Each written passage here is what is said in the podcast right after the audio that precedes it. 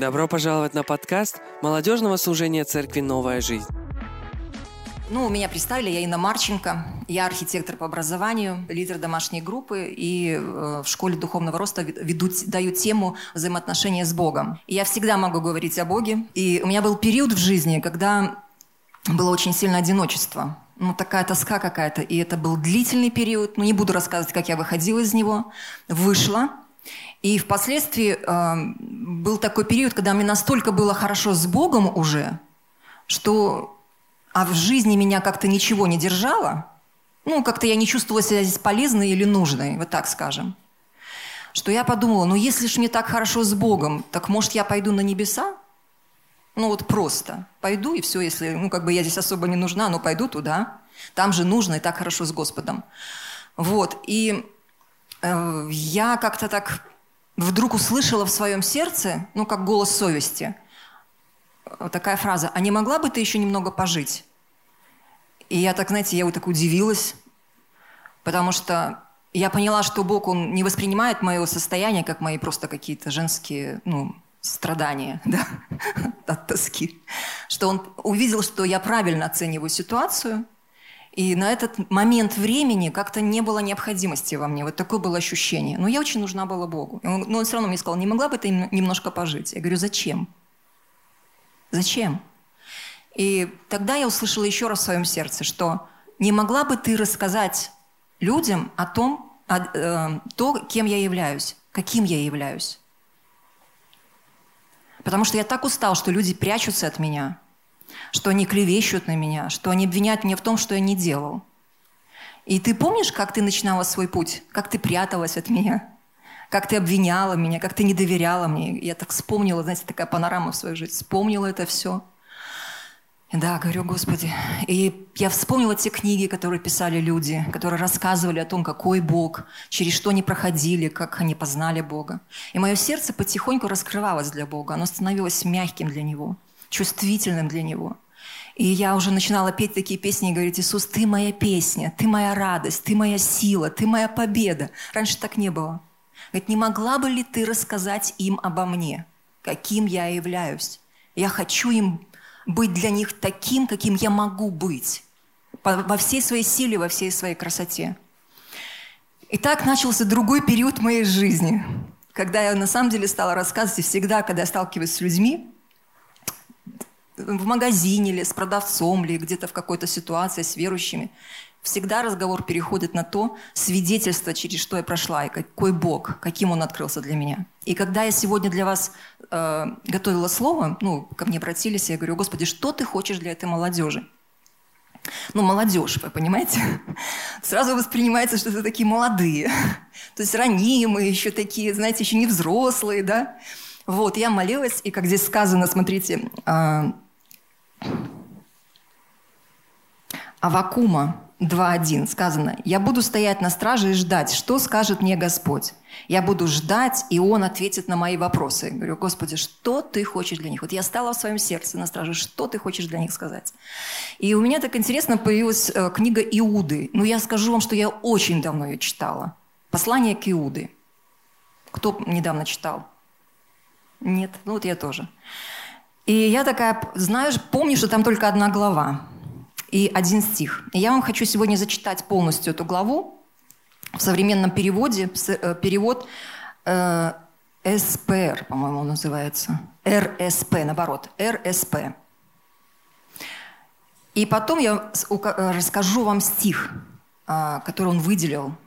И я поняла, что в его глазах вы достаточно взрослые люди. И то слово, которое к вам сегодня обращается, это обращается к взрослым людям ну, относ... ну, насколько можно сказать, взрослые. Приветствие от Иуды, слуги Иисуса Христа и брата Иакова, к призванным, возлюбленным Богом Отцом, охраняемым для Иисуса Христа. Пусть милость, мир и любовь приумножатся среди вас.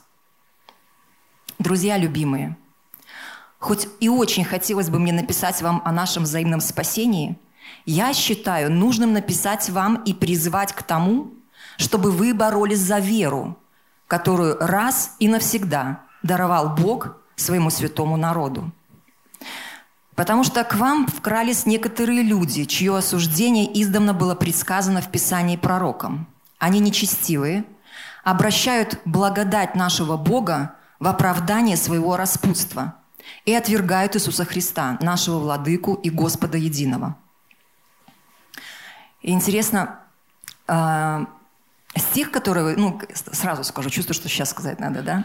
Это был вот третий стих. Здесь как раз сказано. «Друзья любимые – Хоть и очень хотелось бы мне написать вам о, вашем взаимном, о нашем взаимном спасении, я считаю нужным написать вам и призвать вас к тому, чтобы вы боролись за веру, которую раз и навсегда даровал Бог своему святому народу. И мы будем, подумайте, бороться за веру. Что это? И пока вернемся к Писанию, к посланию. Здесь взгляд в прошлое. Иуда вдруг начинает говорить о прошлом. Я хочу напомнить вам, хотя вы все это уже давно знаете, что Господь, который однажды спас свой народ, выведя из египетской земли его, потом уничтожил тех, кто отказывался уверовать. Я также хочу напомнить вам об ангелах, не удержавших доверенной им власти, но покинувших свое обиталище – Господь содержал их в темноте, скованными вечными цепями, чтобы осудить в день великий. И еще хочу напомнить вам о Содоме и Гаморе и близлежащих городах. Они, как и те ангелы, жили разрате и предавались плотским извращениям и были преданы наказанию огнем вечным в пример другим. И когда здесь говорится, что было предсказано в Писании пророками, да, что эти люди будут под осуждением, это не значит, что вот родились определенные люди – которые родились вот прямо для осуждения. Они выбрали так жить. Это был выбор. Понимаете? И здесь не говорится о том, что вот он их, они отказались уверовать, вот он их показал, накарал. Ну, покарал Бог, да? Они выбрали это. Это выбор. Потому что там же были люди, которые выбрали верить. И здесь не стоит вопрос еще также, что я вот такой злой Бог, и я тебя буду карать за то, что ты не веришь, да? Нет. Просто когда человек все-таки в своем сердце э, ожесточается и идет этим путем, этот путь ожесточения, бунта, ненависти, он приведет тебя в проблемы. Понимаете? Это последствия твоего выбора. Бог на всем этом пути останавливает и говорит, не иди туда – ни иди, не хочу, чтобы ты так жил. Нет моей воли Божьей на это. Но человек, он выбирает и ожесточает свое сердце. И оказывается в том месте, которое Бог для него не предназначил. Понимаете? Итак, так точно и те, кто присоединился к вам, руководимы мечтаниями своими и оскверняют свои тела, смотрите, оскверняют свои тела, тоже живут в разврате, отрицает власть Божью и порочит славных. Здесь еще есть такой вопрос, что это ну, вроде как ангелы, духовные силы. И даже сам архангел Михаил, когда спорил с дьяволом о теле Моисея, не осмелился высказаться против дьявола, а сказал, пусть Господь тебя накажет или осудит. Смотрите, он не хулил, не ругался. Причем интересно, что этот, есть версия, что э, архи, э, архангел Михаил, он с, по поручению Бога свергал сатану с неба. Он его свергал. Понимаете? И он ни, ничего осудительного ему не говорил. Эти люди позволяют себе хулить все. Второе. Ну, второй стих, вторая страница. Но эти люди поносят то, чего не понимают, и о чем они, подобно неразумным животным, знают только по наитию, и тем самым уничтожают себя. Горе им, они избрали путь Каина. Путь Каина – это упование на собственные силы. И сознательный отказ от искупительной жертвы, ту, которую предложил Бог – и упование на свои силы. И еще, когда человек очень сильно уповает на свои силы, и если кто-то это не ценит, он начинает ненавидеть этого человека и желать ему смерти, он начинает преследовать этого человека. Это то, что сделал Каин. Понимаете? Потому что ты хочешь воздаяние за свои силы, за свои усилия. Славы хочешь себе. Вот, ну, тот, кто уповает на свои силы. Это путь Каина. Ради наживы они предавались тем же заблуждениям, что, предались тем же заблуждениям, что и Валаам, В чем было заблуждение Валаама? Мы знаем его как пророка, который говорил, что он пророк. И очень много дивного совершил он в Израиле и так далее. И Валаак обратился к нему, чтобы а, проклясть Израиль. Представляете? Ну, просто так же не обращаются к такому пророку. Значит, он был известен, что за деньги можно было что-то сделать. Ну, неверное. И самое интересное, что он хотел проклясть Израиль. И он хотел, чтобы его духовный дар – служил ему финансами. Вот в таком виде. Хотелось, чтобы его служение зарабатывало деньги вот таким образом. И он пытался это сделать пять раз, и Валаак ему заплатил пять раз. И он говорит, не могу проклясть Израиль. Нет в нем ни ворожбы, ни того, ни этого, ни за что проклясть. Но интересно, что все-таки добился своего потом Валак, э, что пришло проклятие в Израиле, когда э, сыны Израилева стали жениться на дочерях Маава. То есть стали ну, жениться на неверных. Итак, они будут уничтожены точно так же, как и те, кто участвовал в восстании Кореи. Кореи вос, вос, э, они восстали против Моисея и Аарона, против власти. Ну, тогда. Вот. Они подобны подводным камням на ваших пиршествах. Без угрызений совести. Они пируют с вами, но беспокоятся только о себе. В другом переводе сказано, это пастыри, которые заботятся только о себе и используют паству, чтобы восполнять свои нужды. Эти люди, как облака без влаги, гонимые ветром. Они словно деревья, не приносящие плодов во время сбора урожая. А потому их вырывают с корнем. И значит, они умерли дважды – они подобны бурным морским волнам, покрытым пеной своих постыдных деяний. Они словно блуждающие звезды, которым навечно назначен мрак тьмы. Об этих людях пророчествовал также и Инох, который был из седьмого колена Адама такими словами. «Вот Господь идет с великим множеством своих ангелов святых, неся суд людям и обвинительный приговор за все их поступки» неугодные Богу, и за все дерзкие слова, произнесенные этими неблагочестивыми грешниками против Него. Эти люди постоянно жалуются и выискивают чужие недостатки. Они потакают свои похоти, у них на устах высокомерные слова, и они льстят другим ради собственной выгоды. Очень много времени потрачено для описания тех людей, которые будут подвержены суду. И дальше он говорит, но вы, друзья любимые, помните слова, которые были сказаны ранее апостолом Господа нашего Иисуса Христа. Они говорили вам, под конец появятся насмешники, следующие своим собственным неблагочестивым желанием. Эти люди вызывают раскол, идут на поводу у собственных желаний, и в них нет духа. Вы же, друзья любимые, должны укреплять друг друга в вашей самой святой вере. И вот интересно, как грань такая, да? Есть люди, мы видим здесь людей, которые заботятся только о себе. Они весь мир готовы подоткнуть, чтобы восполнить свои нужды даже за счет другого. И вдруг он переводит взгляд на нас, верующих, да, которые говорит, друзья любимые, должны укреплять друг друга в самой святой вере. Молитесь с помощью Духа Святого. Берегите себя в Божьей любви, ожидая Господа нашего Иисуса Христа, который в милости своей даст вам вечную жизнь. Проявляйте милосердие к тем, кто сомневается. Спасайте грешных людей, выхватывая их из адского огня. Проявляя милосердие к остальным, будьте осторожны, чтобы не осквернять себя – и грешными, грешными поступками. В другом переводе сказано «гнушайтесь даже их одежды, чтобы не оскверниться». И здесь говорит, эм, чтобы не сквернить себя и грешными поступками. Это не значит, что ты должен выйти из этого общества. Нет. Но просто настолько нужно быть осторожным, обличая этих людей, чтобы не осудить их. Потому что каким судом судишь, ты будешь судим сам. Понимаете? Чтобы не научиться этим поступкам, то есть как они решают? Потому что, ну, бывает часто, что худой пример заразителен.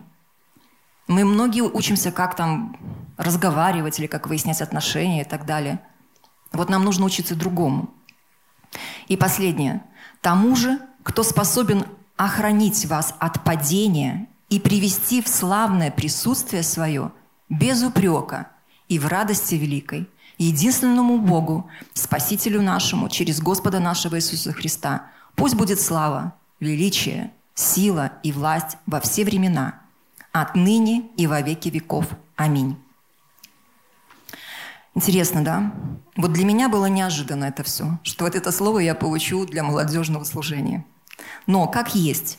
И у меня очень коснулось вот это место, то, что вот этот стих, да, а, что я считаю нужно написать вас и призвать к тому, чтобы вы боролись за веру, которую раз и навсегда даровал Бог своему святому народу. Итак, что мы увидели в этом э, послании? Мы увидели, что он обличает лжеучителей, так? Что появились лжеучителя. Они всегда будут рядом. То есть это было когда? Кстати, эта книга была написана 62-65 год нашей эры. И э, Иуда, он так интересно, он, видите, вначале говорит, слуга Иисуса Христа, брат Иакова, но он не говорит, что он брат Иисуса. Мы можем говорить либо о смирении, либо скромности, я не знаю, да. Но интересно, что все братья э, Иисуса, они не поверили в Него как в Мессию, пока Он не воскрес из мертвых. И этот человек, он сейчас пишет, и для него было важно написать э, приветствие таким образом, что он раб Иисуса Христа. Он не просто брат его, да, а он раб. Раб, который сдался и который абсолютно ему принадлежит, который абсолютно ему верит. И он настолько заботится о его пастве, что вот он пишет предупреждение, да, чтобы вы были осторожны. Итак, он обличает лжеучителей, то есть это его беспокоит. Второе. Иуда призывает к тому, чтобы мы боролись за веру, которая раз и навсегда, раз и навсегда даровал Бог святому народу. И третье. Стоит вопрос, как отстаивать эту веру? Ну вот как? Что вы себе представляете? Выяснять отношения с кем-то, например, да? Если вы видите, что кто-то говорит, что это неправильно, там, ну, в разные версии, я просто не буду сейчас вас спрашивать, вы можете об этом подумать или ваши мысли какие-то возникнут. Но когда я, я, я думала об этом, знаете, что я поняла? Что нам нужно бороться за веру в собственном сердце. Понимаете? Ведь из сердца – это источник жизни. Из сердца выходят худые помыслы. Понимаете? Нам нужно бороться за это. Невозможно, как... Э, э, смотрите, здесь сказано, что у них нет духа. Да? Галатам 5.16 говорится. «А я говорю вам, живите по духу, и тогда вы не будете идти на поводу своих желаний, желаний вашей греховной природы». Потому что эти люди, что они шли? Они шли по, на, по своим желаниям, э, своей низменной природы. Да? И что нам нужно делать? Нам нужно не идти на поводу этих низменных желаний – нам нужно следовать за, за Духом. И э, Галатам 5.17 говорится, что э, потому что греховная природа желает того, что противоречит желанию Духа, а Дух желает того, что противоречит желаниям греховной природы. И они постоянно выступают друг против друга, и в итоге вы делаете то, чего не хотели бы делать. Но я знаю, что большинство из вас воспринимают вот этот стих как то, что вы продолжаете грешить. Вот такой я человек, да? Боролся, боролся и согрешил, например. Я, когда читала это место, вот последние буквально дни, знаете, что я поняла? Что мы можем поступать по духу. Мы можем в этой борьбе поступать по духу и должны, потому что Иисус победил э, на кресте грех. И настолько противится эта греховная природа, но дух побеждает – и здесь сказано, что они постоянно выступают друг против друга, а в итоге вы не делаете того, что хотели бы делать. То есть в итоге Бог дал вам силу не грешить. Он дал не превозноситься силу. Он дал быть милостивым силу, понимаете? Благодать это делать. Не воспринимайте себя как, как безнадежного такого человека, который слаб. Это ложь демоническая, которую дьявол часто сеет в разуме. И я помню, как я часто читала это место, что греховная природа делает того. Я да, я вот да, и вот это вот плохо это. А потом вдруг Бог мне говорит, почему ты так воспринимаешь этот стих? Почему ты так на него смотришь? Ведь Бог, я тебе дал силу поступать по духу. И я говорю, Бог, я благодарю тебя. И каждый из вас, я уверена, имеет свидетельство того, как вы поступали по духу в борьбе с плотью, правда? Были же эти ситуации, правда? Это Бог дал силу. Дерзайте дальше. Следующее. Нам нужно возрастать в познании истины Христовой, устрояя себя в святейшей вере. Себя нужно устроять, то есть побороться за это – а, следующее. Быть э, свидетелями этой истины. То есть каким образом? Подвязаться за веру. Опять же, нужно бороться. Я еще дальше буду комментировать. Да? Подвязаться за веру, то есть бороться за нее. И каким образом? Смотрите. Притче 4.20 говорится, «Сын мой, будь внимателен к речи моей, слова мои слушай прилежно, Притча 4.4. «Отец учил меня и говорил, пусть твое сердце удержит мои слова, храни мои повеления и живи». Здесь говорит, говорится о том, что мы также можем э, это, сказать о Слове Божьем. Что Слово Божье нужно прилежно, прилежно э, слушать и быть внимательным очень к Слову Божьему. И нужно, чтобы твое сердце, оно удерживало Слово Божье. Об этом нужно бороться, за это нужно бороться в наше время. Потому что в нашем времени очень много огорчений. В той ситуации сейчас мы находимся, многие сердца, они просто ожесточены и находятся в горечи. Из-за этого многие не могут верить и не могут доверять Богу. Много вопросов и не могут молиться. Поэтому нам важно очень сильно приходить к Богу и говорить, Господь, как вот Авакум говорил, «Встал я на стражу, чтобы ждать, что скажет Господь. Увидел в своем сердце, что в твоем сердце ненависть, или зависть какая-то, или превозношение, или кого-то ты ненавидишь. Стань на стражу, стань пред Богом, скажи, Господь, говори мне в мое сердце. Что мне делать? Что мне делать? Как мне жить? Я вижу, что я не хочу молиться. Я вижу, что меня что-то раздражает. Да? Я даже не хочу эм, больше какой-то суеты. Говорите с Богом, изливайте свое сердце. Не оставляйте так. Потому что это выбор – чем ты будешь наполнен. Выбор исцеления. Сколько раз в моей жизни было, что утром тревога, встал, какая-то неразбериха, и у тебя выбор. Быстро решать все какие-то просто вали, э, проблемы, которые валятся на тебя. Либо остановиться хоть на секунду и сказать, так, Господь, успокой меня, пожалуйста, и соединиться с Ним.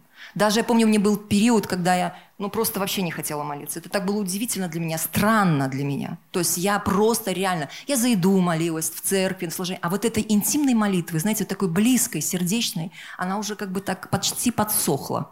Знаете, вот мои отношения почти подсохли. И я как-то стала просить, говорю, Бог, выведи меня, пожалуйста. Освободи, я не знаю, что со мной происходит. Помоги мне, я не знаю даже, что тебе сказать. Я просто понимаю, что мне очень плохо. И самый, знаете, U-версию Библия электронная, да? Ну, стих на каждый день, то есть все известно, да, там планы, которые можно читать. Я их читала, понимаете? То есть все это было, все существовало. Но не было этой близости. И тут вдруг такая рубрика «Помолиться сейчас». Говорю, очень интересно. И я, знаете, такая заглянула, и там было сказано, знаете, начинается такое. Фраза такая – Богу очень важно, что ты сейчас здесь находишься. И Бог Вселенной, Он хочет общаться с тобой. И знаете, с каждым словами, которые там были, я чувствовала, что мне как будто помогали выразить, сказать что-то.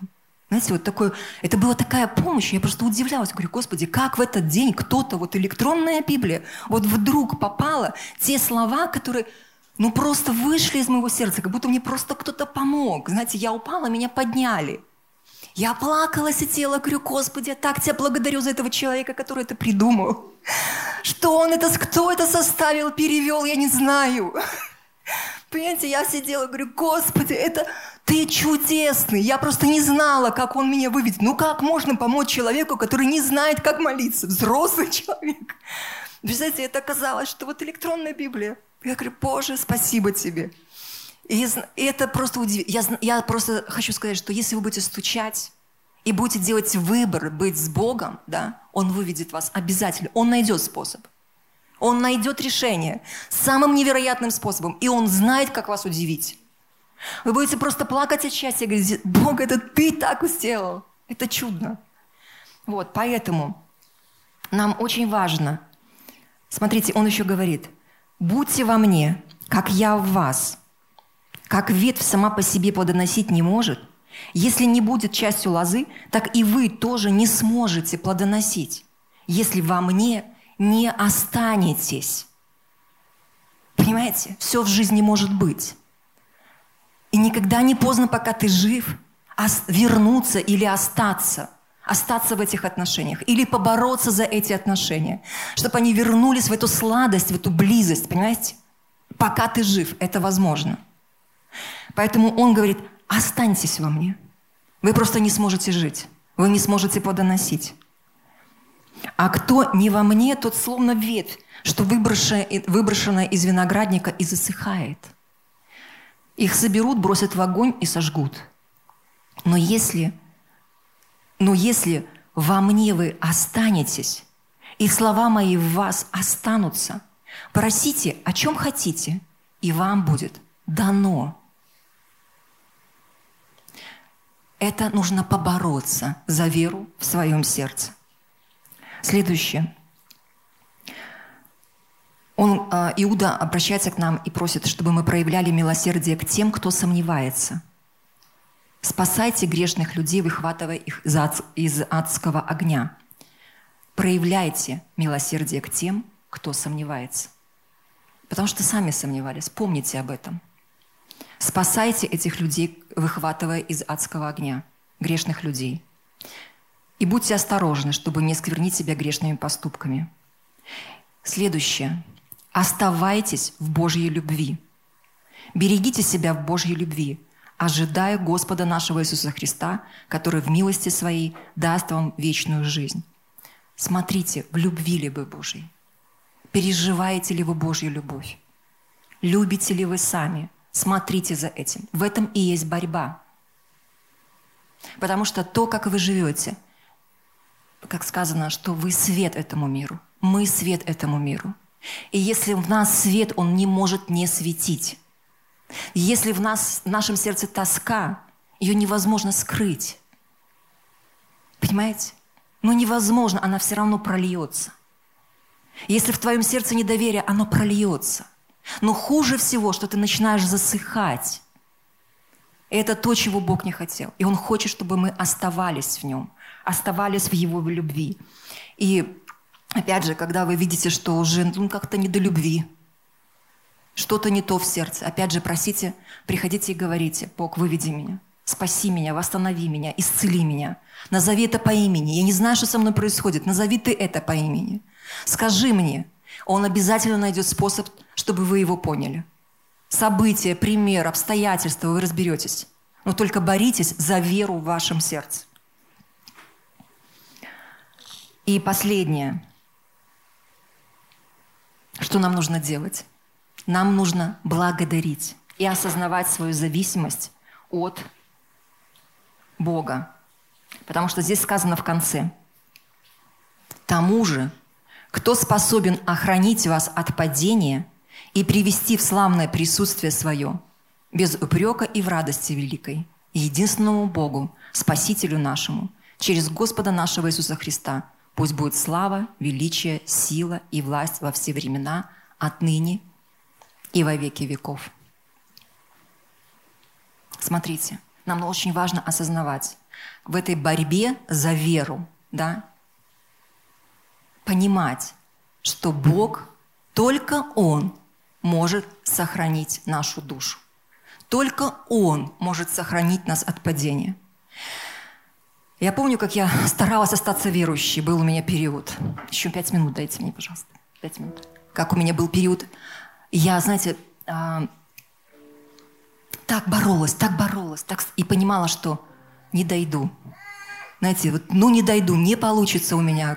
Как-то много искушений. И потом я прочитала, по-моему, это 120-й псалом, и там написано «Душу твою сохранит Господь». И я такая, я как вот первый раз прочитала. Там возвожу очи свои горам, откуда придет помощь моя, помощь моя от Господа, который сотворил небо и землю, и так далее, и так далее. Потом вдруг душу твою сохранит Господь. И я такая села, говорю, Господи, и там сказано, ты не дремлешь, и ты не спишь, чтобы сохранить Израиля. Поэтому в этой борьбе, в этом пути продолжайте, пожалуйста, доверять Богу, что даже сказано здесь, сохранит от падения. Я раньше думала, ну вообще никогда не упаду. Потом смотрю, и раз упала, и два, и три, да. Ну не в тяжкие совсем, ну было осуждение в моей жизни, превозношение, гордость была.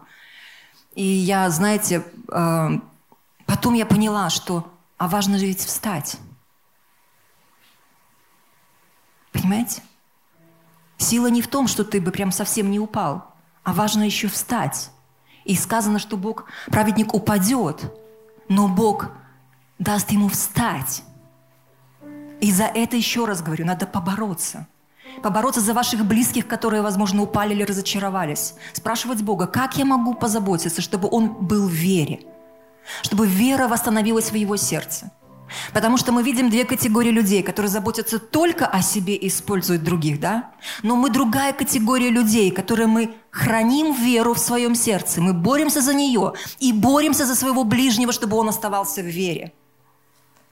Нет больше этой любви, которая душу полагает за ближнего своего, понимаете?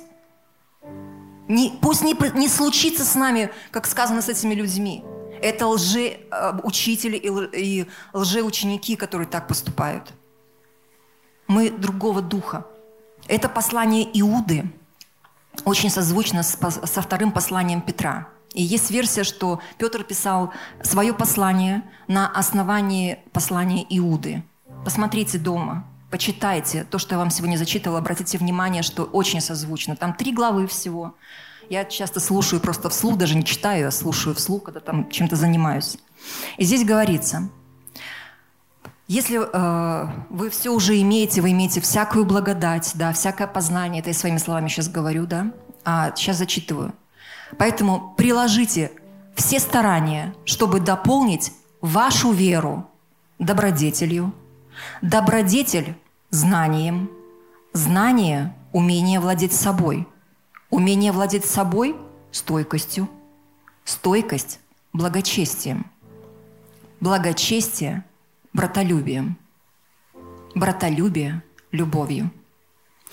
Если в вас есть эти качества, и если они умножаются, то ваше познание Господа нашего Иисуса Христа уже не будет бесполезным и бесплодным. У кого же этих качеств нет, тот близорук и слеп, и забыл об очищении от своих прошлых грехов. Поэтому, братья, еще более старайтесь укрепляться в вашем положении призванных и избранных. Так вы никогда не споткнетесь, и вам будет широко открыт вход в вечное царство нашего Господа и Спасителя Иисуса Христа. Аминь. Спасибо, что прослушали эту проповедь до конца. Приглашаем на наши молодежные собрания каждое воскресенье в 19.00. Чтобы узнать больше о нашем служении, подписывайтесь на наши социальные сети. Хорошего дня!